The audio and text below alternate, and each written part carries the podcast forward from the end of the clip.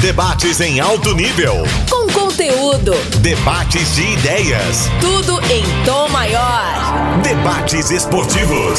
O podcast para quem é apaixonado pelo futebol goiano.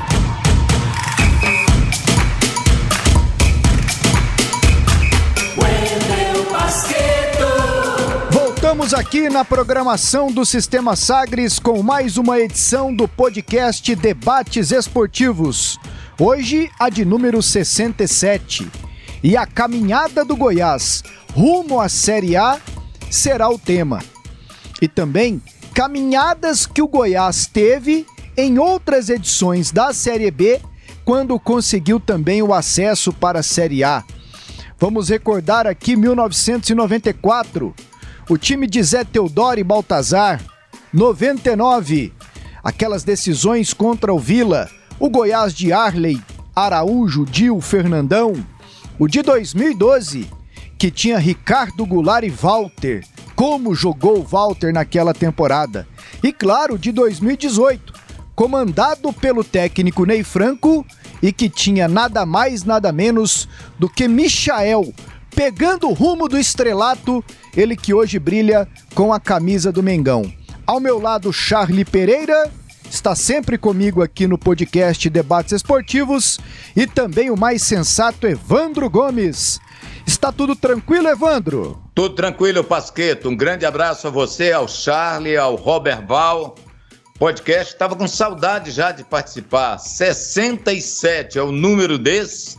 Foi o ano que eu cheguei aqui para Goiânia então, muito bom voltar novamente aqui ao podcast. Você não está errado ao mandar um abraço para o Roberval. Nosso Roberval Silva, mestre na operação do áudio. No entanto, ele está em férias. Quem vai estar nesta edição com a gente aqui no trabalho de produção é Arthur Barcelos, o Marabá. Eu insisto em chamá-lo de Marabá e, pelo jeito, não vou perder esse costume, viu, Evandro? Pois é, mas você está sendo injusto que eu mandei o alô pro Roberval justamente por isso. Pela saudade que bate nesse momento que ele saiu de férias. Mas aí entra o nosso queridíssimo Arthur Barcelos, que é bom na mesa, é bom na técnica, é bom também no microfone. Perde uma, Manuel de Oliveira. Pica-pau. o Manuel não perdia uma, né, Evandro? Não, não, não. Vocês estão sendo injustos. Como esquecer do Alberval? Ele tem a cara desse programa. A cara e o dedo. É, o dedo, o dedo ele não tem mais, não. um beijo, Roberval. Aliás, esses dias que, que, que passaram aí foi aniversário da Simone, esposa do Roberval. Lá em casa nós gostamos muito dela, muito simpática, educada nos trata bem e por isso a gente gosta, trata bem também. Simone, tudo de bom. Passaram alguns dias do seu aniversário, mas que você siga firme na caminhada. Você sabe que lá em casa, da minha parte, da parte da Juliana, dos meninos, do Antônio e da Cecília, a gente tem muito respeito e consideração por você. Simone, que na minha última incursão pela casa do Roberval, ficou sem entender o meu comportamento. Foi quando eu. Theo, eu te liguei! Aí ligou, Pasquete, você não lembra, não? foi, foi na época que estavam tentando pegar o Lázaro. Olha que loucura. E aí, Charlie, tudo certo? Tudo, tudo. Um abraço, Pasqueto, um abraço, Evandro. Um abraço a todos os companheiros. Especial, então, aí pra dona Simone, aniversariante aí desta última semana. Ela só de controlar o Robert Val, ela já tem, sem dúvida nenhuma, um crédito, um bônus hora sensacional. Um abraço a ela, né? Uma grande esposa, uma grande mãe, né? Sem dúvida nenhuma, uma companheira de vida aí do nosso Robert Val Silva. E vamos falar de vida. O Goiás está muito vivo na briga pela conquista do acesso. Faltam três jogos, três decisões: Remo, Guarani e depois o Brusque. É favorito contra o Remo, é favorito contra o Brusque, né? Eu não vou colocar ele na condição de favorito contra o Guarani, é um concorrente direto, o jogo é na casa do adversário, mas o Goiás tem, sem dúvida nenhuma, condições de conquistar um bom resultado lá. Continua acreditando no acesso. Verdão começou com o Pintado, teve o Cabo, tá terminando com o Glauber, e nesse período todo ficou praticamente todas as rodadas no G4. Então é sem dúvida nenhuma um grande candidato aí à conquista do acesso. Mas antes da gente entrar propriamente aqui no tiro de meta, olha que curiosa é essa campanha do Goiás. Evandro e Charlie. Você, Charlie, disse que o Goiás ficou a maioria do tempo no G4. E foi assim: mais de 90% do campeonato com o Goiás entre os quatro primeiros. E fica aquela sensação de que já era para o Goiás estar onde está o Botafogo. Ou no mínimo onde está o Coritiba. Porque alguma coisa nessa caminhada, Evandro, parece que não deu certo assim. Foi aquela sabe, aquela, aquele vacilo. E aí eu lembro dos jogos aqui contra o Coritiba e lá contra o Cori Coritiba, não, desculpe, contra o Londrina aqui e fora também, que foi o jogo que parece que pegou pro Marcelo Cabo. Sabe, que parece que fica aquele negocinho, tanto que faltam três rodadas e mesmo com uma campanha de regular para boa, o Goiás ainda tem que dar uma remada boa, Evandro, para conquistar a Série A. Pasqueto, talvez o lado que preocupe um pouco mais seja esse. Do Goiás naquela situação de ser um time que cresce assustadoramente diante dos que estão na tabela lá em cima e ser um time que cai quando joga contra esses adversários. Como terá dois que estão na parte de baixo da tabela, o Remo, né, que luta até para não cair, corre o risco, e terá o Brusque também, que está numa mesma situação. Muito provavelmente vai chegar aqui para o último jogo, já rebaixado ou não, o time do Brusque. Então, essa é uma situação que leva o torcedor a pensar. Porque o jogo contra o Guarani, por ser uma decisão e mesmo sendo fora de casa, eu acredito que o Goiás vai ser um time que vai se agigantar, como faz contra os adversários mais difíceis. Então, eu, se o, se o Goiás não, não tiver essa depressão diante desses dois times que estão abaixo, Remo e Brusque, e eu não acredito nessa possibilidade, eu, para mim, o Goiás soma sete pontos nesses três jogos. É, a vitória contra o Remo, o empate contra o Guarani e contra o Brusque aqui, numa festa da torcida a Serrinha absolutamente lotada, é inimaginável pensar em outro resultado que não a vitória do time do Goiás. Então calculo os jogos restantes dessa forma. Um empate contra o Guarani, vitórias contra o Remy e o Brusque e a chegada à Série A do time esmeraldino. Tiro de meta. É hora de colocar a bola em jogo. Bem, galera, o Evandro terminou falando aí da possibilidade do Goiás terminar sem perder esta reta final da Série B, com os jogos que tem pela frente, com Remo, Guarani e também o Brusque. Não pode ser três empates. É, não, não adianta. E o Guarani é um dos times que está na briga para subir também. Guarani que tem uma série de confrontos diretos pela frente. Mas aí eu quero antecipar o chutão com vocês aqui. Charlie, de cara você, quais os quatro times que sobem? Vou ficar com os quatro que estão. Com os quatro que estão dentro da faixa do acesso nesse momento. Botafogo, que para mim vai ser o campeão, Coritiba, Goiás e Havaí. Até nessa ordem. Tô colocando o Goiás ultrapassando o Havaí. O Havaí tá caindo, né? É. Tá caindo o Havaí. E aí, Evandro? Botafogo campeão, Coritiba é, sobe também, o Goiás sobe, eu vou ficar com o CRB. Vou tirar o Havaí, vou botar o CRB nessa parada. Vou contigo, Evandro. Vou contigo. A vitória do Goiás contra o Coritiba, ela teve um significado muito grande, assim, para a gente não apostar que o Goiás não chega inteiraço para esses jogos que faltam. Foi aquele tipo de vitória que foi para mudar o curso do time no campeonato. Vitória que passou passou muito pelo comportamento do torcedor, pelo apoio e ela do teve torcedor. todos os componentes possíveis, né? E aí, Charlie, o Goiás não terá o torcedor contra o Remo e contra o, o Guarani. Isso que eu tava eu pensei nisso, assim, ó, o Goiás vai para duas decisões sem o principal componente Mas fica o contra o Curitiba. Fica, né, né, Evandro? Fica a atitude do torcedor aqui naquele dia contra o Curitiba. Eu acho que tudo que o Goiás fizer a partir de agora em determinado ponto de preleções, treinamentos e reuniões, tem que ser lembrado o que o torcedor fez aqui naquele dia, não tem, Evandro? Porque tem. o torcedor, porque o jogador, mesmo lá em Belém ou lá em Campinas, ele tem que lembrar que aqui ficou uma galera que naquele dia, pô, ajudou o Goiás a marcar os dois gols contra o Coxa, não é verdade? É, e não tenha dúvidas de que o Goiás terá muita torcida no jogo de Campinas. Belém já é um pouco mais difícil. Mas em Campinas, pode ter certeza que essa torcida organizada do Goiás, né, ela vai à força, vai dar uma força enorme para o time lá em Campinas. E a gente já viu esse filme em épocas passadas, né? O Goiás jogando contra o Guarani em Campinas, jogos difíceis e conquistando vitórias super importantes. Já fiz coberturas em que eu vi o time do Goiás passear no brinco de ouro, né, jogando um futebol de alta qualidade diante de um time bom porque eu acho que o Guarani terá problemas. Se o Guarani ganhar do Havaí, ele vai para cima do Goiás jogar o jogo da vida. Porque aí, meu amigo, se ele ganha do Havaí, ele vai para um jogo decisivo contra o Goiás. E depois ele pega o Botafogo. Quer dizer, se esse Guarani subir, será aquele com maior mérito pelos adversários que tem. Claro, todos têm os méritos, né?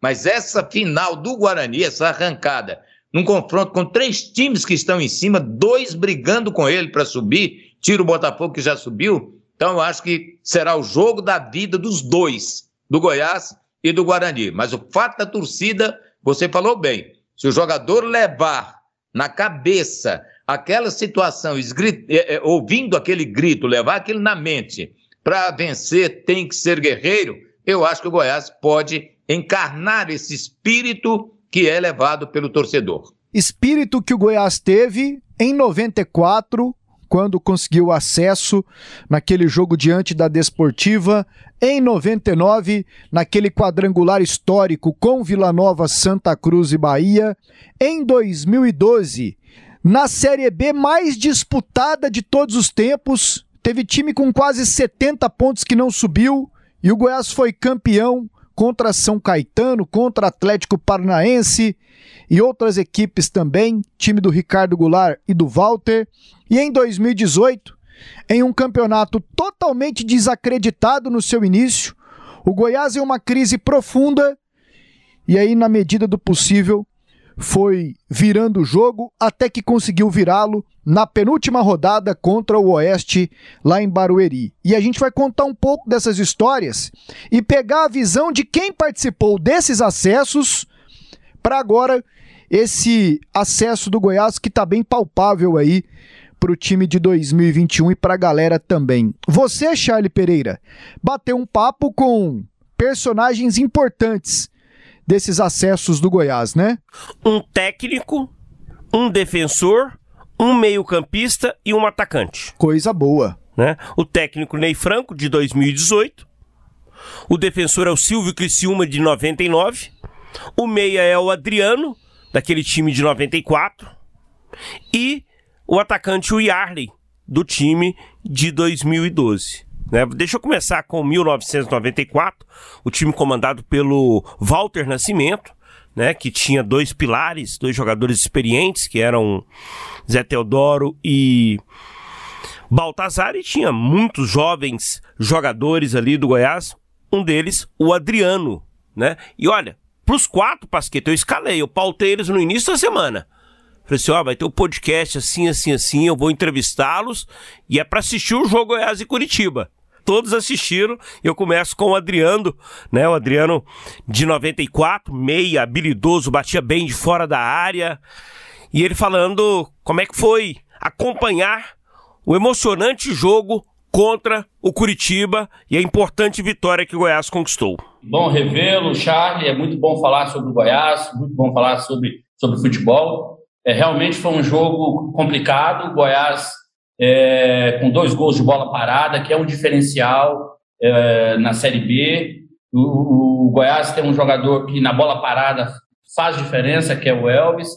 E depois tomou um gol, tomou um sufoco, mas como nós já sabíamos, né? a Série B não é fácil, é, a Série B é de muita, muita garra, muita, é, muita determinação, é um, é um grupo que tem que estar muito unido e eu espero que o Goiás consiga esse acesso aí para voltar à Série A, o lugar onde o Goiás está acostumado a participar. Deixa eu já falar com você pelo, por esse setor que você citou, meio campo, você falou do Elvis, da bola parada, né? O Goiás teve ali nesse setor o Caio Vinícius, o Rezende, o Breno chegou a jogar alguns jogos no início da competição, o próprio Diego já jogou ali como, como meio campista, né? O Felipe Bastos chegou por último e, encaixou ali no time esmeraldino. Como é que você vê esse setor de meio campo do Goiás? A experiência do Felipe Bastos tem dado uma consistência muito grande a, a, ao setor meio campo do Goiás, setor esse que, ao meu ver, ele teve uma oscilação ao longo desse segundo turno que, que,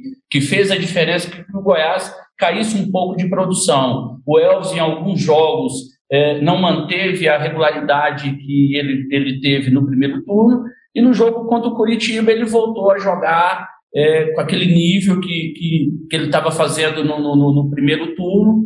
Vejo o Rezende como um grande jogador, um, um, é, um equilíbrio ali da marcação, ajudando, é, consistência ao meu campo. Goiás, ao meu ver, ele começou a voltar a, a praticar aquele futebol do primeiro turno que fez a diferença é, e, e manteve ele dentro do G4. Claro que lá em 94, quando você vários jovens jogadores do Goiás estavam surgindo para o futebol ali, ó, amparados por Zé Teodoro e Baltazar, né, dois pilares experientes. O formato de disputa era diferente. Um, jogos decisivos contra a Desportiva na semifinal para definir quem avançava. Ali era a decisão. Né? E depois veio os jogos com Juventude, aí já tinha tirado um caminhão das costas, foi só para brigar pelo título. Tem segredo a conquista de um acesso? 94 foi um ano muito atípico, Chay. O Goiás não tinha a condição financeira que atualmente tem. É, deu oportunidade para vários jogadores que naquela época tinha feito um campeonato goiano pelo Inhumas e, e, que fez um grande trabalho lá no Inhumas. Então, como o Goiás não tinha essa condição financeira de contratar, é, ele manteve o Baltazar, um Zé Teodoro, dois, dois jogadores é, que deram suporte à, àquela garotada é, que veio do Inhumas, junto com Márcio, é, Kleber, Reidner, é, Marcelo Batista, Marcelo Borges, Augusto, é, vários jogadores, Evandro, então vários jogadores que nos ajudaram a, no decorrer. Então, é, esse pilar desses dois grandes jogadores e vencedores, né, Zé Teodoro e Baltazar, é, eram jogadores vencedores naquela época. Deu, deu consistência, deu tranquilidade. E a capacidade desses jogadores jovens também. Mas dentro de campo, a união fez a diferença, Charlie. A união dos jogadores, que, jogadores que é, passaram por todas as categorias de base do Goiás, sem dúvida nenhuma, foi o grande diferencial do Goiás naquela época. E, e, e um, um, campeonato totalmente diferente, né? Primeira fase em grupos, é, pessoal do Sul, depois veio a decisão com a, com, com, é, a Desportivo, dois jogos totalmente atípicos. Enfim, foi um ano complicado, porém um ano vencedor, até porque nós disputávamos Campeonato Goiano e Série B ao mesmo tempo. Então foi muito cansativo naquele ano de 94 ano que o Goiás também acabou conquistando o título estadual na oportunidade. Adriano, você falou dos jogos da Desportiva, foi um jogo tumultuado lá no Espírito Santo, um jogo onde o Goiás contou na volta com o Serra Dourada lotado, um, um pênalti lá na intermediária, né? Como é que... Um pênalti claro no meio de campo. Um pênalti claro fora da área.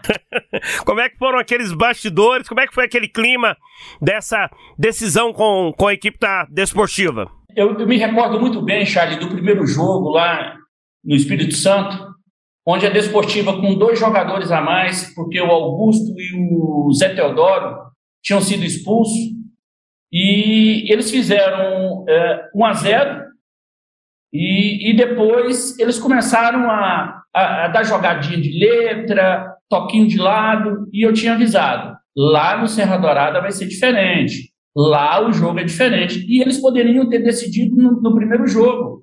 No primeiro jogo já ficaria decidido a, a, a, é, esse confronto, mas eles foram para um outro lado, querer dar jogada de letra, menosprezando. E no Serra Dourada, nós, nós fizemos o primeiro gol logo do início com o Marcelo Batista, e, e, e, depois, no segundo tempo, nós mantivemos o, o, ritmo, fizemos o segundo gol. Se foi uma jogada discutível ou não, mas nós fizemos. Eu acho que por todo o campeonato que nós, que nós fizemos, a regularidade, jogando contra Curitiba, Atlético Paranaense, Londrina, equipes fortíssimas do Sul, e nós vencemos todos eles. No Serra Dourada, nós não perdemos nenhum jogo. É, se você for observar, a maioria dos jogos do nosso Serra Dourada nós ganhamos de 2 a 0. Então, assim, é, dentro de casa nós fizemos a diferença e eu acho que foi merecido aquele ano o acesso do Goiás. Pô, que legal, bate-papo do Charlie Pereira com o Adriano. Eu gostei do pênalti claro fora da área. Pois contra é. a Desportiva. O Lopes, esses dias, nós lembramos desse pênalti da Desportiva. O Lopes. É! Mas ninguém lembra do que aconteceu lá no Espírito Santo, tal, tal, tal, tal, tal, tal. O Lopes teve teve que se explicar aqui. Esse time de 94, Evandro, é, tinha o Adriano, que era um dos jogadores da base, mas ele tinha outros jogadores da base, assim. O Zé Teodoro, mas o Zé Teodoro já estava bem experiente.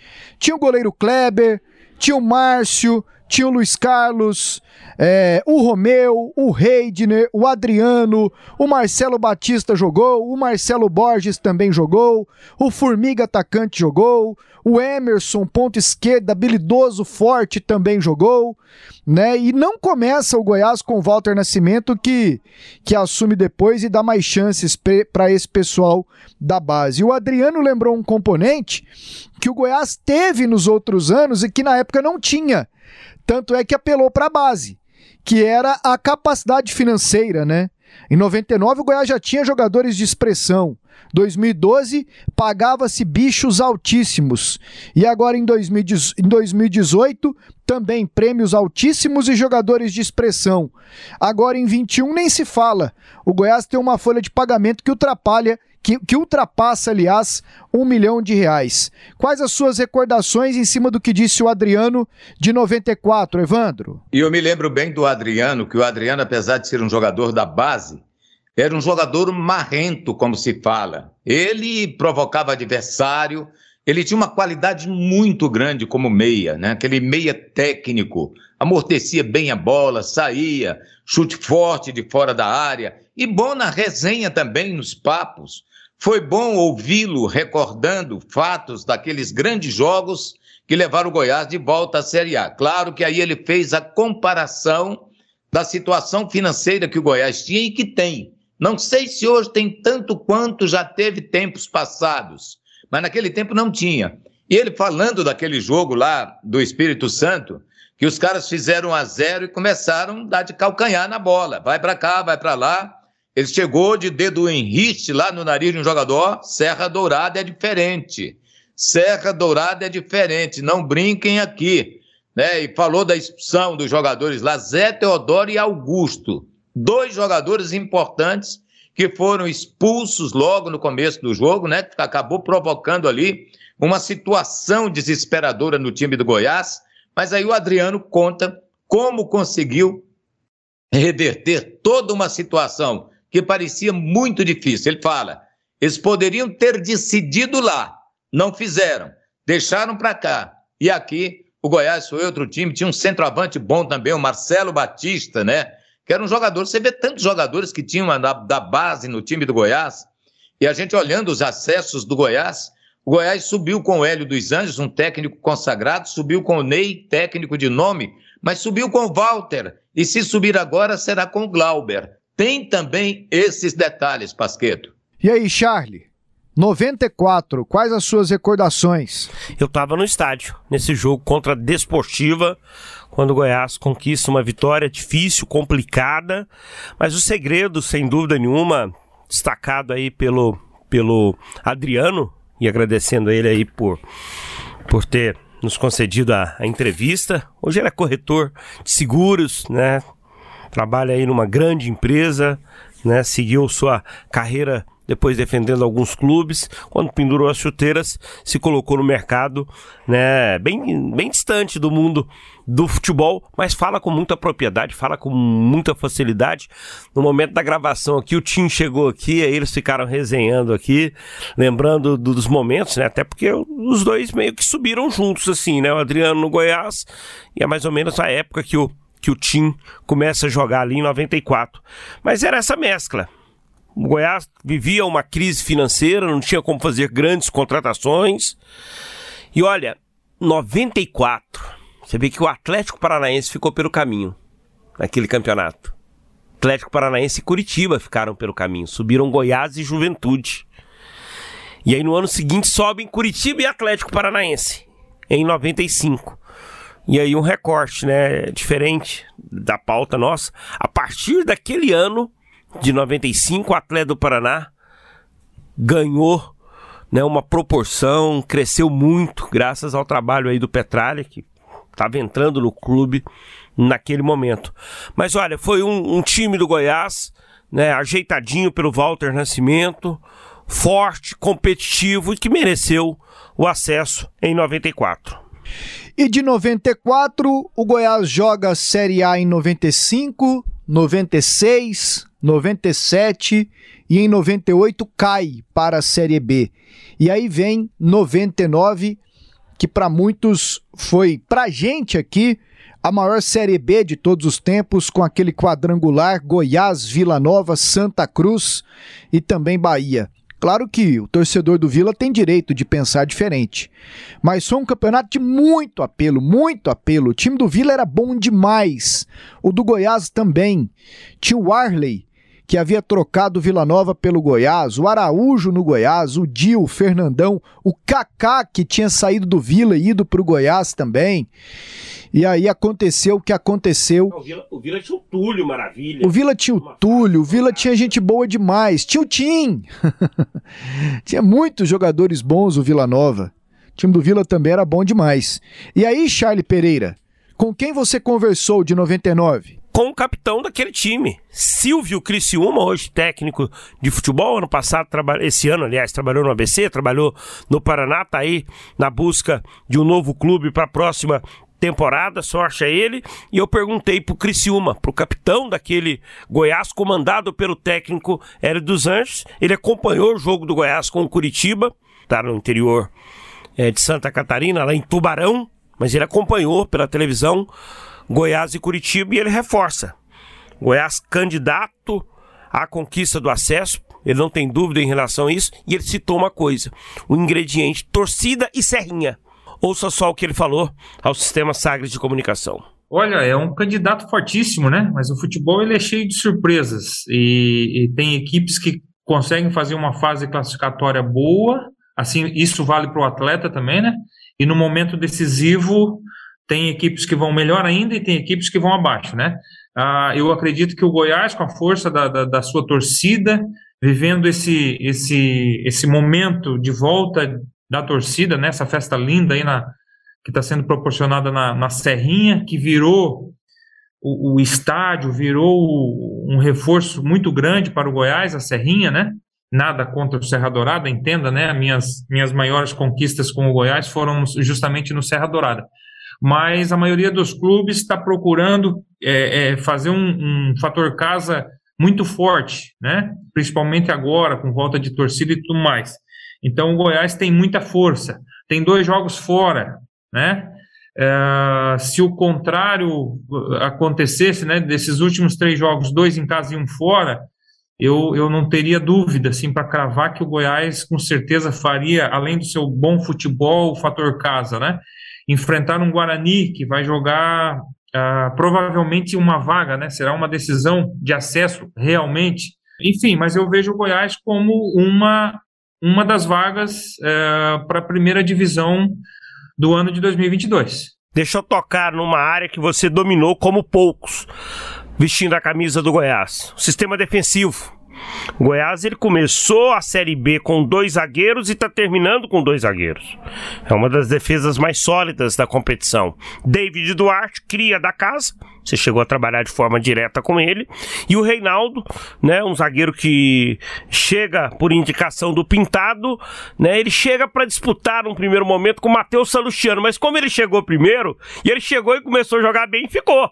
Né, e tá terminando o campeonato titular, né? Queria que você falasse desse, desse sistema defensivo, desse miolo de zaga do Verdão. Então, David, eu tive o prazer né, de, de, ser treinador dele no ano 2017 e a gente fica feliz quando o atleta da base conquista no clube, né, serve o clube. É, é eu acho que esse é, o, é o, objetivo do clube, formar o atleta para que ele dê títulos, né, uh, e no momento oportuno siga a sua vida para um outro lugar, enfim. Mas é, feliz pelo David, né, de estar tá firmando esse é, é, obtendo mais uma conquista pelo, pelo, pelo Goiás. Ah, já gerou uma polêmica, né? A saída do, do, do, Pintado, né? Tinha, tinha bons números e acabou sendo demitido lá no começo do campeonato, né? Ah, o Marcelo Cabo aí deu, deu, deu sequência, enfim, né? e agora com a saída e o Glauber finalizando. E eu acho que o segredo, né? Isso é, era frase do, do, do Hélio dos Anjos, né? Que eu, que eu guardei para mim. Um time, para ter conquista, ele tem que ter um atleta brigando pela artilharia e a sua defesa brigando pela melhor do campeonato. Ah, pode ter certeza que uma equipe que atinge esses números é, vai estar tá, vai tá brigando pelo título, pela classificação, enfim. Então, o Goiás, né, logicamente que o fato de jogar com dois zagueiros, é, tendo responsabilidade dos laterais, tendo compromisso dos volantes, e hoje não é somente esses seis mais o goleiro, sete, que, que é, respondem pelo setor defensivo, né? É, você pode ter extremas que compõem defensivamente né, com, de maneira muito responsável e automaticamente que deixa a equipe muito ofensiva. E aí eu acho que é o X da questão, né? Você, um, você tem um time sólido, firme, defensivo e um time que faça gols. E o Goiás está apresentando esses números por isso tá, tá brigando lá em cima. Deixa eu voltar lá 1999, naquela naquela Série B, diferente o formato, a forma de disputa de hoje. Né? Existiu uma fase final com quatro clubes, um quadrangular, e na oportunidade foi Goiás, Vila, Santa Cruz e Bahia. Goiás e Santa Cruz conquistaram acesso naquele, naquela reta final polêmica, né? É, teve jogo de compadre, não teve, o Goiás acertou com Santa Cruz, mas a pauta minha com você é lembrar um pouquinho da formação daquele time, que é um dos principais times da história do Goiás, mesmo tendo uma conquista de Série B, mas era um time de Série A um trio de volantes, Marabá, Túlio e Josué, que, que, que dava uma sustentação ali, né, para vocês atrás, né, e tinha você, tinha o Álvaro, aí me ajudando aí. O Arley no gol, era, é, era, eram os primeiros meses do Arley como goleiro do Goiás, e dali ele começou a construir uma história de, de, de muitas conquistas, no ataque Fernandão, né, Dil, Araújo, jogadores numa fase fantástica, né? Queria que você falasse um pouquinho desse, desse time do Goiás, de 99, inesquecível para muitos esmeraldinos. O time que marcou, você passou despercebido somente no lateral direito, que era o Neném, né? O restante você escalou a equipe. E na esquerda o Marquinhos. Mas você citou o Marquinhos, você citou. Certo. Estava é, discorrendo e, e citou o Marquinhos.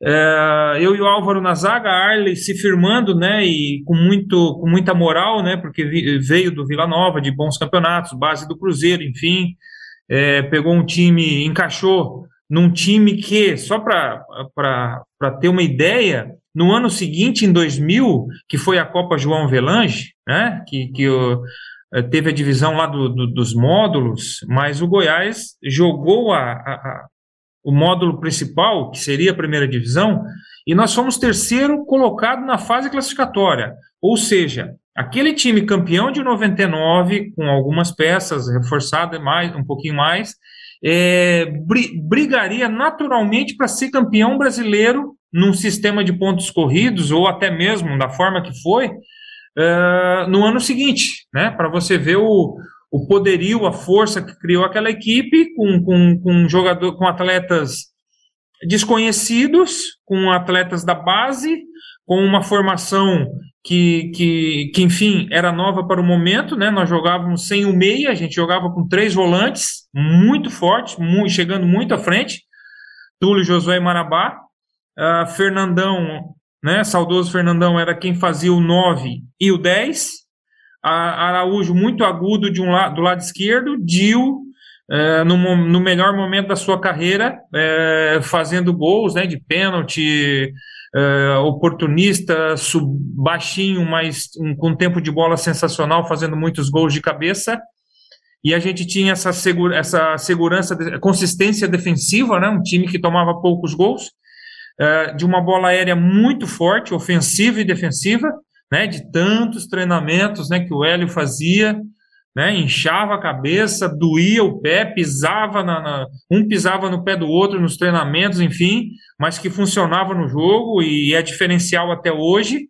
E eu não tenho dúvida de, de falar, se fosse um, um, um pontos corridos, a gente brigaria para ser campeão e conseguiria a classificação com, com não facilidade, né, mas de uma forma mais tranquila do que foi no ano de 99, porque a gente fez a fase classificatória, não lembro exatamente a nossa classificação, segundo, terceiro, a gente estava brigando com, com, com São Caetano, né, com São Caetano, eu acredito, é, e depois ali, quando classificaram os oito, os oito melhores, né, o São Caetano foi eliminado pelo Santa Cruz, uh, e nós cruzamos com o Ceará, né? Então, veja bem, a gente, a gente ganhou o primeiro jogo lá em Fortaleza, 3 a 0 depois perdemos em casa, né? E aí criou o terceiro jogo. Uh, e no terceiro jogo a gente ganhou 2 a 0 Depois a gente foi para o quadrangular, é um quadrangular muito difícil. Eu acho que de repente você vai entrar nesse quesito aí, mas é, a gente teve. Nós fomos citados como, como uma equipe que não subiria mais, porque perdemos o primeiro jogo e aí ganhamos o Vila no segundo, Empatamos o terceiro jogo com o Bahia em casa e, e, muitos achavam que a gente já não subia mais, né? E o Goiás, aquele Goiás de 99, muito forte, conseguiu aí a, a sua classificação na penúltima rodada ainda. E você falou sobre essa reta final, só lembrando, os oito classificados naquela oportunidade, São Caetano, pela ordem, São Caetano, que fez 45 pontos. O segundo colocado foi o Bahia, fez 37. Aí teve o Goiás 36, Vila Nova 34, América 33, Ceará 32, Havaí 32 e o Santa Cruz, que foi o último classificado, 30 pontos, classificou nos critérios de desempate, deixando para trás o 15 de Piracicaba, com, acabou conquistando o acesso. Queria que você lembrasse um pouquinho dos confrontos contra o Vila. A rivalidade numa briga para subir. Eu queria que você falasse sobre isso. Nesse ano nós não temos essa rivalidade. O Goiás está bem à frente, o Vila numa situação de meio de tabela, mas se recuperou bem aí, depois de um início ruim. Mas eu queria que você lembrasse 99 a rivalidade com o Vila. Ah, eu, eu joguei cinco anos no Goiás. Quando eu cheguei no Goiás em 96, né? O Goiás era um time de primeira divisão, o Vila estava na segunda. E, e digamos que o torcedor do Vila tirava sarro, né? Vou usar palavras, né? Eh, curtia com o torcedor do Goiás porque tinha um tetra goiano e o, e o Goiás não tinha, né? Então isso aconteceu no ano de 99.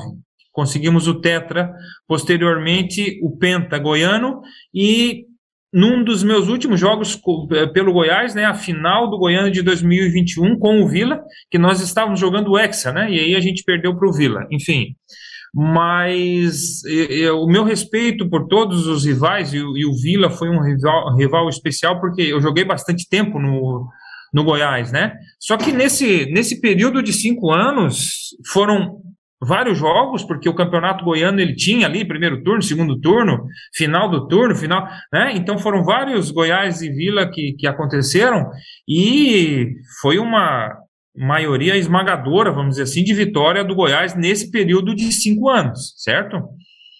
É, e, o, e, o, e aí, voltando para o quadrangular final, o, um dos jogos mais especiais da minha carreira de atleta foi justamente esse Goiás e Vila numa quarta-feira à noite, na quinta rodada do, desse quadrangular, né, a penúltima, onde ganhamos por 1 a 0 né? Uh, e dali do Serra Dourada a gente já, já, já, já subiu no Corpo de Bombeiro e desfilou pela cidade, né? Então você conseguir um acesso em cima do, do, do, do maior rival, né? É um, tem um sabor especial. Mas volto a dizer, a minha relação com o torcedor rival sempre foi de muito respeito, né? Nunca fui xingado ou coisa parecida, sempre tratei bem a todos. E, e, e, o, e, o, futebol é cíclico, né? Vai mudando, né? Times que, que, que permanecem na primeira divisão, daqui a pouco vão para uma série B, não conseguem suportar. E, e, felizmente Goiás e Vila, vamos dizer assim, né? O, representando o futebol goiano, junto com o Atlético, que cresceu consideravelmente, e, e essas alternâncias de momento dessas equipes, né? Estão representando bem o, o estado de Goiás. O Silvio Criciúma, que sempre foi um líder, né, Evandro? Desde 96, quando ele chega ali, comanda o Goiás naquela campanha de quarto lugar no Brasileirão. Depois, nos outros anos, em 99 também, tornou-se esse líder em um time cheio de craques como Araújo, Dil, Fernandão e companhia limitada. Oh, o Silvio é um homem muito polido, não é? Foi como jogador de futebol continua como técnico de futebol, sempre muito educado, diferenciado. Muitos me perguntam qual foi a melhor dupla de zaga do Goiás. Confesso que vi muitas, né? Macalé e Alexandre, vi outras, é, André Cruz, André Dias jogarem, mas me parece que aquela que teve uma sintonia melhor assim, entrosamento, foi essa que jogou essa decisão de 99 que subiu Goiás, que era formada por ele, Silvio e o Álvaro.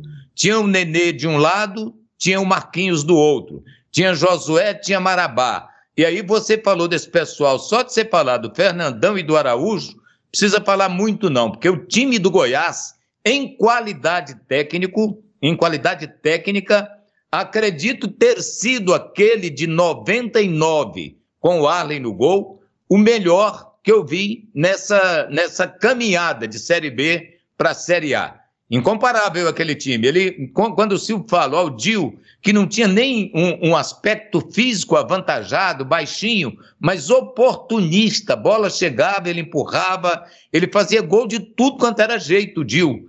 Então aquele time realmente foi um time espetacular. E lembrar daquelas vitórias memoráveis que a equipe teve no comando do Hélio dos Anjos, é, então a gente fica a pensar assim: como o futebol foi mudando. Se você comparar os times do Goiás que subiram, indubitavelmente aquele foi o maior de todos. E eu concordo com o Evandro, Pasquet. Depois eu quero até saber de você. Qual dos quatro que conquistou acesso melhor? Qual? Para mim, o de 2012. O do Anderson Moreira. Nossa, aquele time jogava bola demais. Demais, demais, demais. E ele, e ele, se bem que os dois serviram de base para boas campanhas depois na Série A. É, o que o Criciúma destacou, é, no ano seguinte ao acesso de na 99, o Goiás fez uma baita campanha na João Avelange. Né? Isso, né? foi eliminado pelo Paraná nas quartas de final, tal. Em 2013, um ano depois do acesso, Esteve com a base daquele time, né? Teve muito próximo da Libertadores. Mas olha, é, o Hélio dos Anjos tinha. Ele, ele atravessava um momento muito bom no comando Goiás. Né? Ele tinha o domínio completo daquele elenco completo. Respeito, dedicação. Né? O Silvio Criciúma falou: Poxa, a gente saía com a cabeça doendo. De tanto treino de bola parada, de tanto isso, de tanto aquilo. O Goiás fez uma primeira fase onde ele, digamos, não encantou, né? Ele ficou ali em terceiro, quarto, se classificou na terceira, quarta posição. Porém, quando chegou o mata-mata com o Ceará, ele sobrou. E na reta final ali, nos jogos contra o Vila, sem dúvida nenhuma, foram jogos emocionantes, com Serra Dourada lotado, né? E a conquista do acesso, sem dúvida nenhuma, com muita justiça. Acesso barra título do campeonato brasileiro, né? Foi o primeiro título de campeonato brasileiro da Série B conquistado pelo Goiás. E aí depois o Goiás passa um tempão na Série A e cai só em 2010. Ele cai em 2010, joga 11 a Série B e em 12 conquista o acesso para a Série A, Charlie. E aí o personagem escolhido foi o Yarley, hoje, né, se preparando aí para daqui a pouco assumir um time de futebol. E Arley que em 2012 Hum. É, faria sua segunda passagem pelo Goiás. Porque ele vem em 2009, ali meio como contrapeso, não. Contrapeso era o, era o Gabiru. Aí ele fica 9, ele vai pro Corinthians, depois que ele volta pro Goiás. Acho que volta em 11 já, e ou volta em 12 no iníciozinho do ano, não lembro. Mas é a segunda passagem dele. Sim, sim, segunda passagem dele. Ele que se preparando aí para daqui a pouco tá no mercado de técnicos, né? Ele falou, quem sabe um dia treinar o Goiás Esporte Clube. E ele assistiu né, o, o, jogo contra o Curitiba, ele vai falar um pouquinho pra gente sobre, sobre o que, que ele achou do jogo, a importância da vitória diante do Curitiba, mas eu pedi para ele lembrar um pouquinho do time lá de 2012, comandado pelo Enderson Moreira. Quando eu retorno em 2011, existia uma, uma, uma estrutura ali que a gente conseguiu é, fazer com que eles, com que o clube se mantivesse ali em segunda, e aí com, com a estruturação, com algumas peças que foram chegando, a gente foi criando um grupo muito sólido, um grupo muito forte, e aí 2012, 2012 a gente praticamente executou, né, todo, todo, todo esse planejamento, muito é, com, com muita dedicação, né? Porque o Goiás, a estrutura que tem o Goiás, né? O, o aquele time não poderia continuar em segunda. Tem, é, é, um time que tinha todas as condições de estar em primeira. Hoje, você acompanhando o Goiás na Série B do Campeonato Brasileiro, essa semana venceu o Curitiba, era uma decisão, jogo importante. O Goiás está entre os quatro primeiros colocados, né? Você está acompanhando de longe, o que, você imagina em relação a essa reta final? São três jogos, Yarley, são dois fora. Remo e Guarani. Guarani é um concorrente hoje direto. E na última rodada o Brusque, né? O Goiás sobe pelo que você está vendo, pelo que você está sentindo? Sobe porque a, a, festa que fez ontem o torcedor né, e o apoio que o torcedor está tá demonstrando aí para o time é muito parecido, muito similar com, com 2012 nessa proximidade, o grupo está muito unido aí, pelo que a gente percebe, né? Existe uma motivação muito grande, é, então está no caminho certo, né? Tem, tem um jogo ali contra o Guarani que é muito decisivo, jogo duro, que tem que, que, o, que o Goiás tem que cuidar e tem tudo para subir, com certeza. E Arley, que tipo de segredo tem para a conquista do acesso? É segredo, segredo não tem. É essa união que eu te falei, é, não ter esses erros grosseiros, todo mundo muito concentrado, grupo unido. É, segredo, segredo não existe. Existe o que eles estão fazendo aí, que é trabalhando, que é, que é, que é essa empolgação com o torcedor, a festa que o torcedor está fazendo. Isso aí todos são ingredientes para o sucesso. Você olha ali para o ataque do Goiás, vou tocar num setor que você dominou bastante, né? Poxa, Yarley Fernandão, o torcedor fecha os olhos e fica lembrando assim de grandes e grandes momentos. Hoje o Goiás tem ali o Elvis, que é o homem da criação, é o homem da bola parada, líder em assistências. Tem o Nicolas e o Bruno Mezenga, que são os dois centroavantes. Tem o Aleph Manga, que é um jogador de lado, né? Tem o Diego também, que, que joga muito por ali. O que, que você fala dessa linha ofensiva do Goiás? De muita qualidade, né? É o, o, o, time ele tem ele tem muitas variantes, né? Ele tem muitas opções assim. Tem jogador de um contra um, tem jogador de força, tem finalizador. Então ele é, as, as, peças elas estão perfeitas ali. Né? A gente só fica torcendo para que a bola entre, né? Como jogou bola o Yarley, hein, Evandro? No Internacional nem se fala, no Paysandu, no Boca Juniors, no Corinthians, talvez, talvez um pouco menos, mas aqui no Goiás ele jogou muita bola, hein, Vandinho? Pois é, Pasqueto. O, o Goiás é, trouxe outros jogadores do futebol do Ceará, né? O Yarley é cearense. Não que ele tenha vindo na época do futebol do Ceará, que você falou, pontuou muito bem. Né? Ele teve um destaque muito grande no Paysandu, e talvez pela atuação que ele teve no Paysandu. Ele foi jogar no Boca Juniors da Argentina mas no internacional ficou marcado pelo título mundial, naquele time que tinha Fernandão, que tinha o Gabiru. Gabiru vive numa situação de penúria hoje lá na, em Alagoas, na capital Maceió, né, porque não soube aproveitar aquilo que ganhou. Né, mas é um cara que em qualquer boteco, como ele gosta de frequentar com a havaiana no pé, aquele shortinho lá no meio da canela, ele ainda é lembrado e é questionado, ainda tira foto, ainda dá autógrafo pela partida que ele fez naquela decisão do Mundial aquele gol que ele fez recebendo a bola do Yarley. Apenas contando a história para poder falar do Yarley, que foi talvez um dos jogadores mais importantes na história do Goiás. Embora não tenha jogado muito tempo com a camisa alviverde, o pouco que ele jogou foi muito, né, para que o torcedor pudesse marcá-lo na mente e jamais esquecer, principalmente de jogos memoráveis que ele fez, principalmente contra o Vila Nova, um dia que o Goiás é, sapecou seis no time do Vila Nova, que acho que ele teve até dó e piedade e deu uma pedida pro pessoal dar uma travada ali, porque a coisa estava ficando muito feia para a equipe colorada. E o jogador às vezes tem disso. Mas o Yarley foi talvez o pilar daquele time comandado muito bem pelo Enderson Moreira. Eu acho que a partir dali ganhou o mercado, tendo passado depois por grandes clubes do futebol brasileiro, Pasqueto. Aquele time de 2012.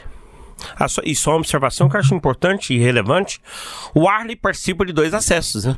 Participa do de 99, é o primeiro campeonato que ele disputa com a camisa do Goiás, depois de deixar o Vila Nova, e ele participa de 2012, né? Então, assim. E 2012 foi o último ano que ele efetivamente jogou bastante. Era o ano seguinte, veio o Renan, né? Aí veio o Renan, o Arley continuou ali e tal, mas não jogava tanto até se despedir. Mas olha, o Arley lá atrás. Mas aí você pega para frente, tantos e tantos jogadores daquele time ganharam grande projeção. Thiago Mendes, o Egídio, o Egídio indo bem, deu uma caída, veio pro Goiás, se recuperou, aí foi Palmeiras, Cruzeiro, né? Hoje está no Fluminense. Ricardo Goulart, talvez o que tenha conquistado mais, mais sucesso, sucesso, né? campeão o pelo Walter Cruzeiro. ainda teria o melhor ano da sua vida como jogador, que foi o de 2013. No Goiás mesmo. Né? Então, no próprio Goiás. Assim, teve alguns jogadores que, poxa, ganharam uma grande projeção nacional e mundial. Ricardo Goulart, Thiago Mendes, né? O Thiago Mendes está na França. Foram para fora, né? né? O Ricardo Goulart virou ídolo do futebol chinês, chinês ganhou muito dinheiro, tá voltando agora pro Brasil. Lá na China deu uma, deu uma diminuída aí nos investimentos no futebol. Mas sem dúvida nenhuma era um time muito, muito forte. Se eu for fazer uma escala assim, para mim o melhor. Tinha o Sacha, Charlie. Tinha o Marinho, eles eram reservas. Era. É, é, é, já estavam já. Ou não, foi em 2013. É, o Marinho aqui ele não foi bem. É, mas assim, é dessa turma aí, Sim. com o Anderson, né? Com o Anderson. Eu não lembro se em dois assim, estavam. O Anderson, poxa, é. ele indica um Ricardo Goulart que ninguém conhecia. Traz um Walter que estava meio que largado lá no Cruzeiro. Então, assim, ele teve algumas apostas que, poxa, foram bem sucedidas. E aí você pega Sacha e Marinhos, jogadores que, quando ele teve aqui, ele indicou. E que se deram muito bem, né, depois no futebol. No futebol. E depois de 2012, vamos para 2018 agora, Charlie Pereira. Para trazer Ney Franco, o técnico que chegou depois que o Hélio dos Anjos saiu para comandar o Goiás. O Goiás não fez, digamos assim, uma competição que sobrou, teve dificuldades para a conquista do acesso, conquistou ali na penúltima rodada contra o Oeste, depois foi para o último jogo contra o Brasil de Perotas, no Serra Dourada, perdeu, acabou terminando na quarta posição, mas o Ney foi decisivo, porque ele buscou no elenco dois jogadores que estavam para sair. Estavam numa lista de dispensa, Michael e Lucão do Break. Na época era Lucão ainda só, Michael e Lucão. E esses jogadores fizeram a diferença, sem dúvida nenhuma. O Lucão com os gols e o Michael, que sobrou. Destruiu naquela competição e começou a ganhar projeção nacional. O Ney, que já foi campeão com Curitiba, que já subiu com o Goiás, subiu com Curitiba também. Ele acompanhou o jogo dos dois times e ele começa fazendo uma análise do que foi ver o Goiás conquistando uma vitória tão importante como diante do Curitiba né, na última quarta-feira. Primeiramente, é, em síntese, eu acho que o, que o Goiás foi merecedor do resultado, principalmente pelo segundo tempo do jogo, né? É, e uma vitória muito importante, né? A, é o famoso jogo dos seis pontos, né? Porque além de progredir na tabela, segura, né? Acabou segurando um clube que está na frente ali, que pode ser né? Pode ser de, definidor até esse jogo aí para um acesso, né? Então foi um jogo muito bom, muito bem disputado de duas, equipes que fizeram ou estão fazendo o campeonato da Série B com muita consistência. Você falou sobre consistência e o Goiás se mantém no G4 desde o início, né? Praticamente todo o campeonato dentro do G4, com o Pintado, depois com Marcelo Cabo e agora essa reta final com, com Glauber. Nesse tipo, a essa altura do campeonato, o que, é que o Goiás não pode fazer e o que ele tem que fazer?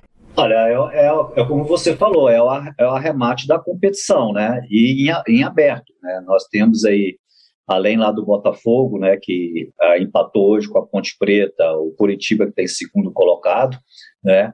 É, você tem aí Goiás, né? O Havaí, é, a, o Guarani, o CRB e acho que o CSA agora também entrou na, na, na, na parada, né? Então, em três rodadas, Uh, no caso do Goiás, eu acho que tem que manter a eficiência, né, a constância do, do, da, da, competição.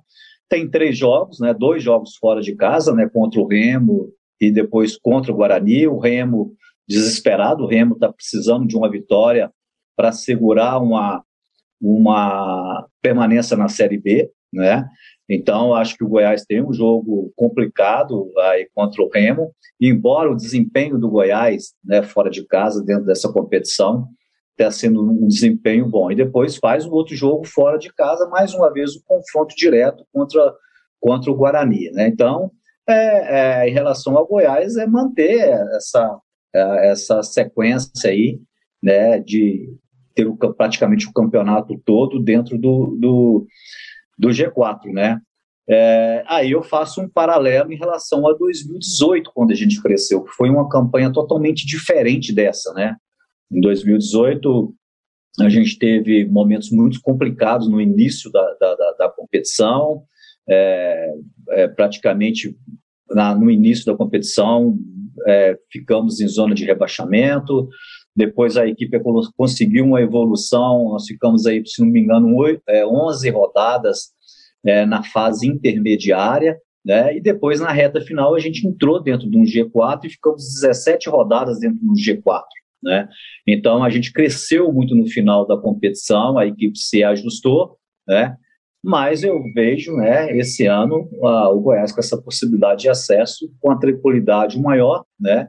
É, e acho que em 2020, é, é, é né, é, a equipe, né, ela acabou aí né, fazendo valer aí, né, a qualidade do elenco, o trabalho que a diretoria desenvolveu, utilizou dois treinadores, né, dois treinadores com experiência de acesso, né, que é o Pintado e, e o próprio Cabo, né, o Pintado lá no, no Juventude e o Cabo aí, principalmente com experiência no, no, no, no Atlético, uh, e, e, no CSA também, né, dois, dois treinadores que conhecem bem a competição.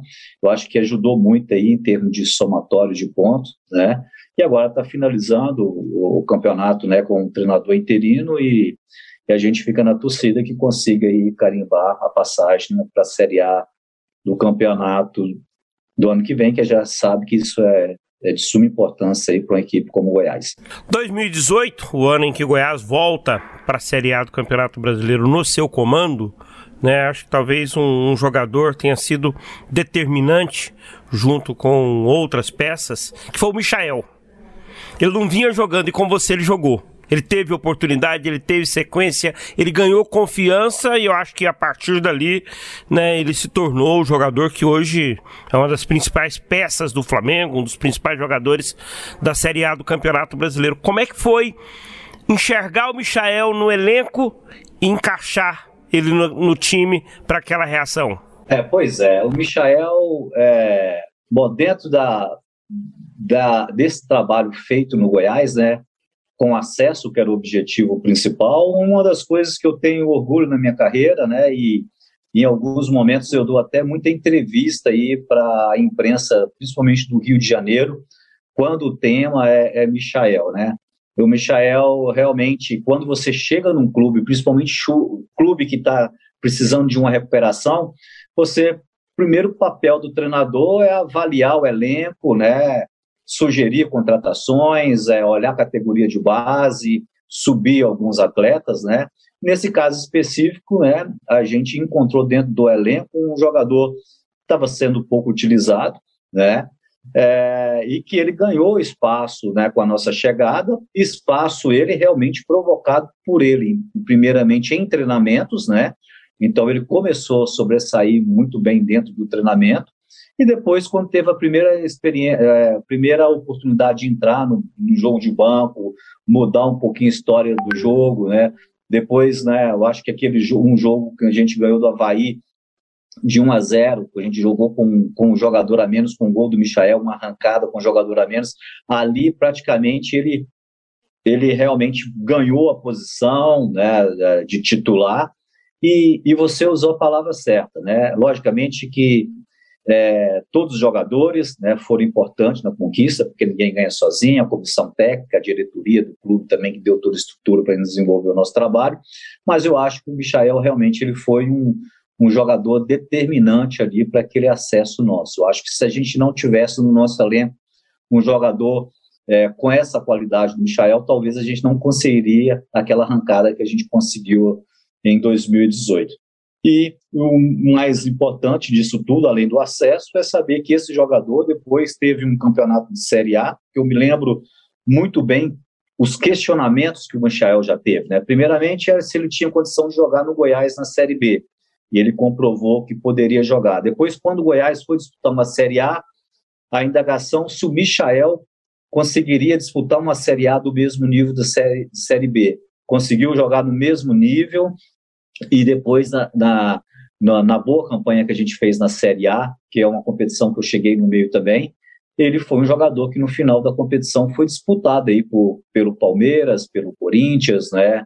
E, e pelo, e pelo o, o Flamengo. Essas três equipes eu tenho certeza, porque em alguns momentos eu, como treinador, fui consultado né, por esses clubes querendo pegar informação sobre, sobre o atleta, né?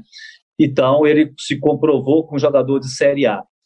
E depois, quando ele foi para o Flamengo, grande questionamento se o Flamengo, se o Michael conseguiria jogar no Flamengo, né? E o que a gente está vendo o Michael fazendo essa temporada aí, ele tem sido também um jogador determinante aí para algumas vitórias do Flamengo. Então, é, é um, além aí em relação ao Goiás, além de ter no currículo um acesso, eu também né, gosto de falar essa oportunidade de ter ajudado nesse processo aí de formação, né, é, e apresentação do Michael para o futebol nacional. Ney, eu queria que você lembrasse daquela reta final de 2018. O jogo do acesso foi contra o Oeste, depois teve o último jogo contra o Brasil, o Goiás já, já tinha subido, mas aqueles, aqueles momentos, aquela semana antes do jogo do Oeste, o que, que você pode lembrar? Eu, eu, eu, preciso, Charles, voltar um pouco atrás. Eu acho que eu preciso fazer uma, um, assim, uma visão geral de essa Série B, no período que eu fiquei aí. Né? E você já citou um, a, o jogo, a, a, a, pós-dias, né, após o jogo contra o Boa, né, que era um lanterna do campeonato que a gente perdeu, ali ah, pela primeira vez, né, é, eu acho que já estava ali no sétimo jogo meu à frente do Goiás, e a equipe ainda patinando, se ajustando, né, e após aquele jogo contra o, o, o Boa, né, ali a, a, a diretoria do clube é, mostrou né, uma paciência para manter uma comissão técnica, né, e foi determinante que a partir daquele momento a equipe ela foi se ajustando, né, e teve um outro momento muito importante também que a gente per perdeu um clássico para o Vila Nova, né, é, e no dia seguinte, em cima de muita cobrança, a diretoria do clube também manteve o treinador, manteve a comissão técnica, e a gente conseguiu, a partir daquele momento, ir ajustando a equipe. Né? E o que ficou marcado foi realmente a nossa virada dentro da competição, que foi o clássico contra o Atlético né, Goianiense, um jogo de 2 a 1 um, que a gente começou perdendo no campo do adversário, né, mando de campo do Atlético, a gente virou esse jogo para 2 a 1 um, com um golaço do G2, né, de, no meio da rua, né? É, a partir desse, dessa, dessa, dessa, desse clássico, né? E uma semana depois, com a equipe com alto astral, com moral, criou-se um ambiente muito interessante dentro do clube, os jogadores foram pegando autoconfiança, depois a gente fez uma sequência aí de resultados positivos, né? Até chegar nesse confronto aí contra o Oeste, que carimbou realmente a nossa passagem, que foi um jogo muito marcante, né, um, jogo, um jogo que os gols saíram no segundo tempo, se não me engano, onde o Oeste saiu na frente de 1 a 0 e a gente, com muita personalidade, teve a capacidade para empatar, virar o jogo e coroar. Né? E depois, a gente, mesmo na comemoração, depois a gente teve o último jogo dentro de casa, no Serra Dourada, que é, foi um jogo de festa, um jogo festivo, e acabou sendo frustrante, né? Que a gente acabou perdendo o jogo para o Brasil. Então eu tenho tudo isso no Brasil de Pelotas, eu tenho tudo isso na lembrança, porque realmente foi um período, né? Foi uma competição que marcou muito a minha carreira e, e tenho lembranças de momentos difíceis que a gente teve que ter a virada, né? E ao mesmo tempo, né, os momentos de felicidade de realmente ver uma equipe se formando, evoluindo né, com a estrutura do clube, no final com, né, ali com, com a torcida empurrando e acreditando, como foi ontem o jogo, né, aí do, contra o Curitiba, a torcida dentro do campo empurrando, né, e com toda a sustentação que a diretoria deu para a gente naquele momento ali. Então a gente coroou ali, realmente foi uma competição é, de recuperação com três fases bem definidas, né, uma primeira fase muito difícil em zona de rebaixamento, depois uma, uma segunda fase na zona intermediária ali durante 11 rodadas, se não me engano. Talvez eu possa errar um pouquinho esses números aqui. E se não me engano, a gente ficou 17 jogos dentro do, do, do G4, né? E eu como treinador, um trabalho também com 56% de aproveitamento, que é um número muito muito interessante, né? E, e o bom é que tudo isso foi coroado aí com acesso. Ney Franco que assumiu o lugar do Hélio dos Anjos. O Hélio conquistou o campeonato goiano naquele ano, final com a Aparecidense. Me lembro direitinho porque foi meu início aqui na Sagres. E, e aí depois o Vila perde, aliás, o Goiás perde um jogo pro Vila, acho que 3 a 0 ou 3 a 1 lá no Serra Dourada. Teve briga na arquibancada e tudo mais e e aí o o Hélio vai embora e o Ney Franco chega. 2018 foi um ano que tivemos os três clubes na Série B e eles brigaram forte pelo acesso. No final só foi subiu. No final só foi o Goiás, mas ele foi uma foi um ano em que a rivalidade ficou muito forte aqui entre os três na Série foi. B. Olha aqui, eu pesquisei antes do Evandro, o Sacha e o Marinho estavam em 2012 já. O Sacha fica para 2013, o Marinho vai embora. 2012 o Sacha participou de oito jogos e o Marinho de 19 jogos. Entrou bastante o Marinho também. Não sei se foi só goiano, se foi só Série B, mas Série B certeza. Mas jogaram bastante aqui. Bom, Evandro, o Ney Franco ainda ficou aqui mais um ano. Fez uma campanha consistente com o Goiás em 2019 na Série A. Agora, aquela Série B de 2018, ele foi tateando o campeonato, né? Porque mesmo o início do Ney Franco foi muito ruim. Não foi não, Evandro? Naquele tempo, será que ele já tinha gravado aquele rock na beira do cais? Que já. Ele sempre toca?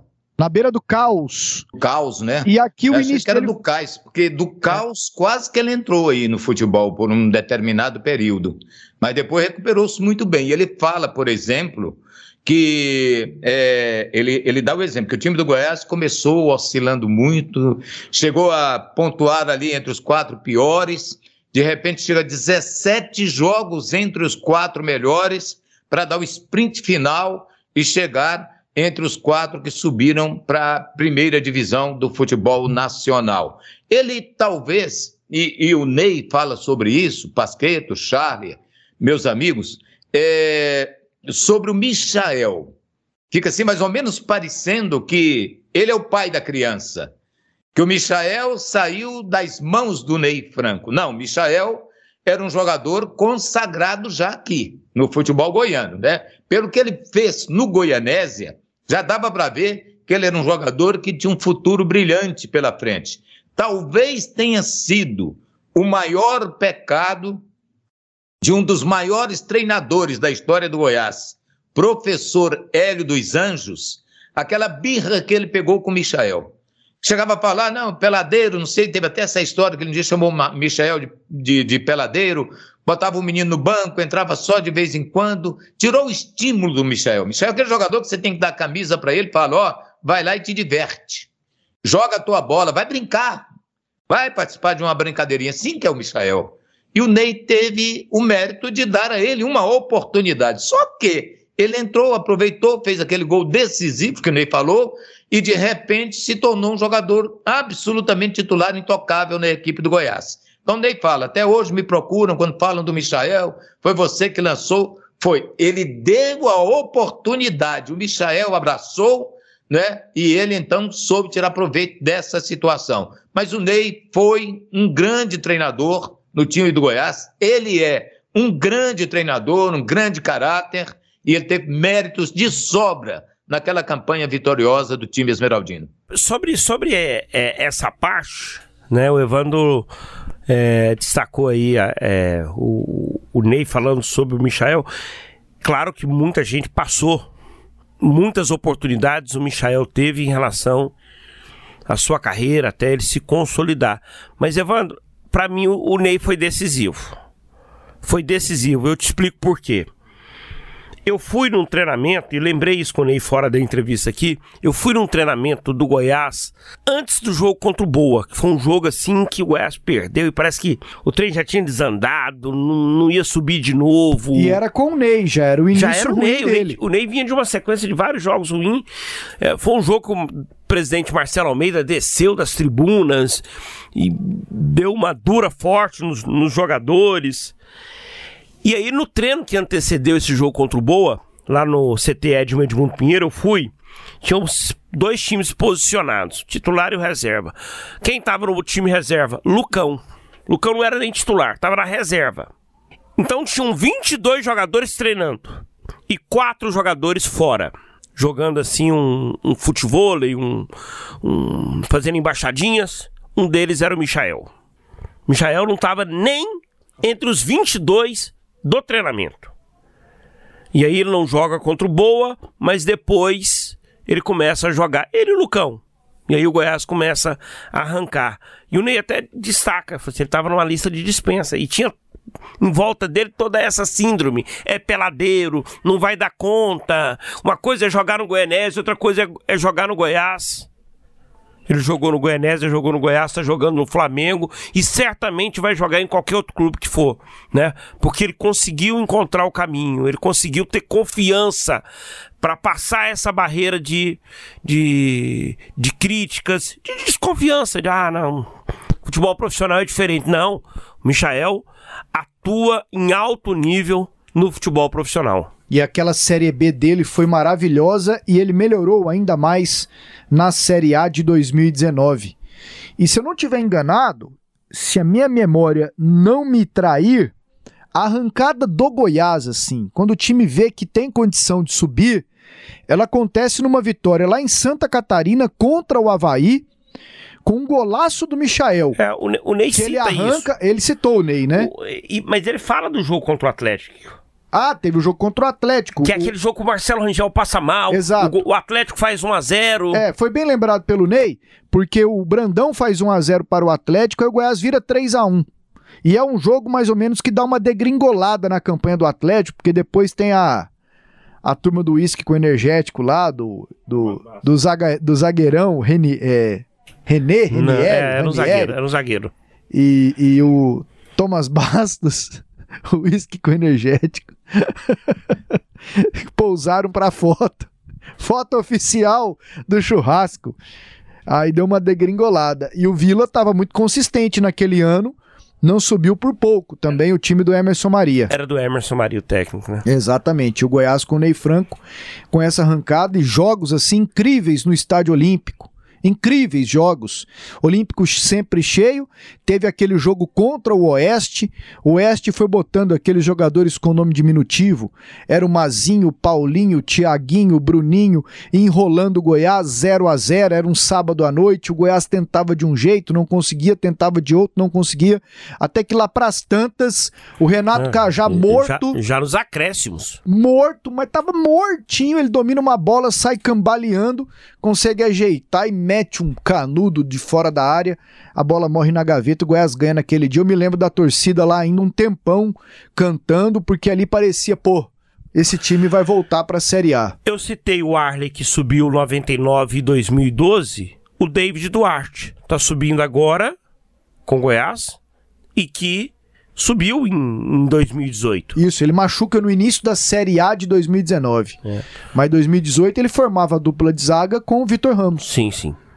E, e, desse time de 2018, você tem o Cajá que tá lá no, no CSA, CSA. querendo subir também. O Hernandes tá onde? O Lucão que tá no Guarani querendo Guarani. subir também. O, o Hernandes está no CSA também, querendo subir. E se a gente for olhar, tem mais o gente espalhada. Tá no Remo não querendo cair. isso, não, isso, não, quer cair. O, o Alex, Alex Silva, lateral direito, tá lá no Operário. E aí vamos é, tocando. O, o, Michael, sem dúvida nenhuma, disparado, foi o jogador que mais ganhou projeção depois daquele, daquele acesso de 2018.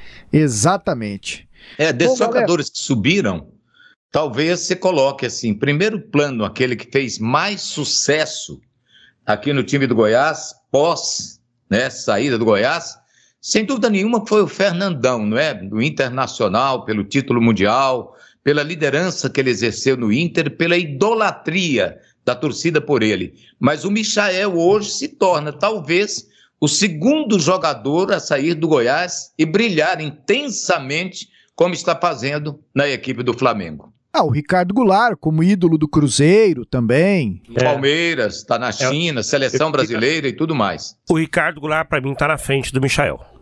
É, mas não está à frente do Fernandão. É, porque ele foi.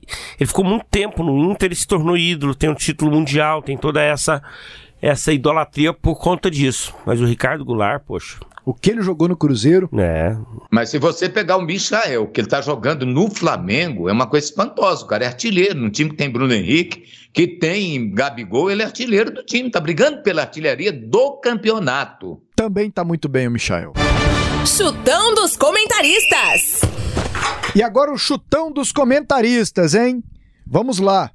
Pô, não tem a contagem aqui do último, mas devo ter ganhado, do Tim e do Massad. Deixei vocês organizando isso aí. Eu deixei o papel ali, ó. Atlético e Santos.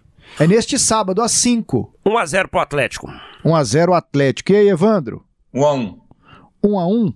O Atlético não faz gol, vai dar Santos 1x0.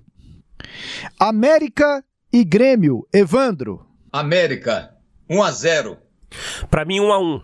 Esse Grêmio vai ganhar do América. 2x1. Vai dar trabalho ainda na reta final. Internacional e Furacão. Evandro. Inter, 2 x 1 2 x 0 pro Inter. 2 x 1 Inter. Bragantino e Fortaleza, Evandro. Braga caiu muito, né? Tá se preparando aí para decisão da Copa Sul-Americana. Eu vou de 2 x 2. Charlie. 1 x 0 pro Bragantino. Fortaleza vai ganhar de 1 x 0. Corinthians e Cuiabá. Evandro. 2 a 0 Corinthians. Também vou de 2 a 0 pro Timão. 3 a 0 Corinthians. Chutão dos comentaristas aqui na Sagres. Você sempre acompanha com a gente. É uma marca aqui do podcast Debates Esportivos. Jogos do Brasileirão, hein? Na pauta. São Paulo e Flamengo, Evandro. 1 a 1. Charlie. Vou torcer para 3 a 0 pro São Paulo, mas vai ser 1 a 0 pro Flamengo. 2 a 1 São Paulo. Fluminense Palmeiras. Evandro. 2 a 0 para o Palmeiras. 1 a 0 Palmeiras.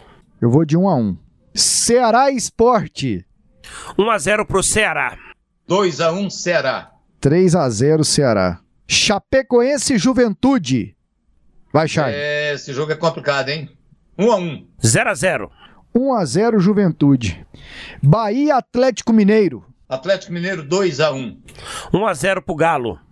O Galo ganha. Acho que Ah, você colocou 1 a 0 o Galo, né, Charlie? É. Eu acho que o Galo ganha de de, de 3 a 1. O Bahia vai vir bufando, vai tomar uma peia. Agora vamos para os jogos de segunda-feira, hein? Série B. Série B. Vila Nova e Vasco, Evandro. 2x1 para o Vila Nova. Ei, mas eu sei, hein? É, o Vasco agora vem de treinador interino, vai dar um pouco mais de trabalho. Vai ficar 1 a 1 Acho que o Vila ganha 1 a 0 O Cano já quer ir embora. Já foi embora diretor, já foi embora técnico. E é o jogo que o Vila vai ganhar daqui pro final também. Não ganha mais nenhum. É. Ah, eu acho que ganha esse do Vasco e depois é Copa Verde na cabeça e no coração do povo. Remo e Goiás. 1x0 pro Goiás. 2x1 para o Goiás. Então calma aí, Evandro 2x1 Goiás. Charlie 1x0 Goiás. E eu vou de 0x0. Você quer acesso com emoção. Não, é palpitão aqui, cara. É palpitão.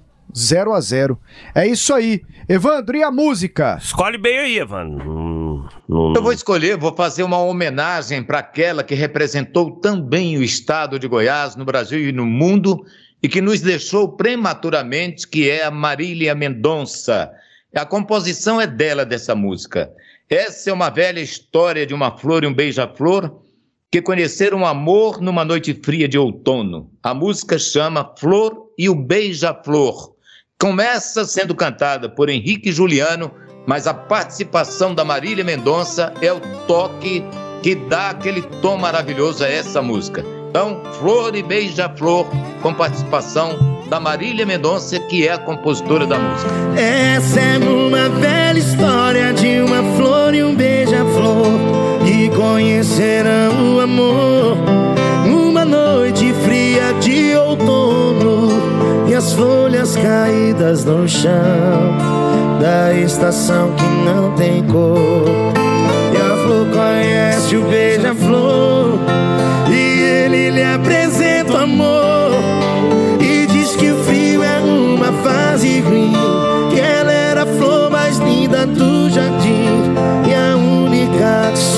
suportou. Merece conhecer o amor e todo o seu calor. Ai, que saudade de um beija-flor que me beijou depois voou pra longe demais. Pra longe de nós, saudade de um beija-flor lembranças de um antigo amor tão lindo. Eu dormi e acordo sorrindo. Só seu.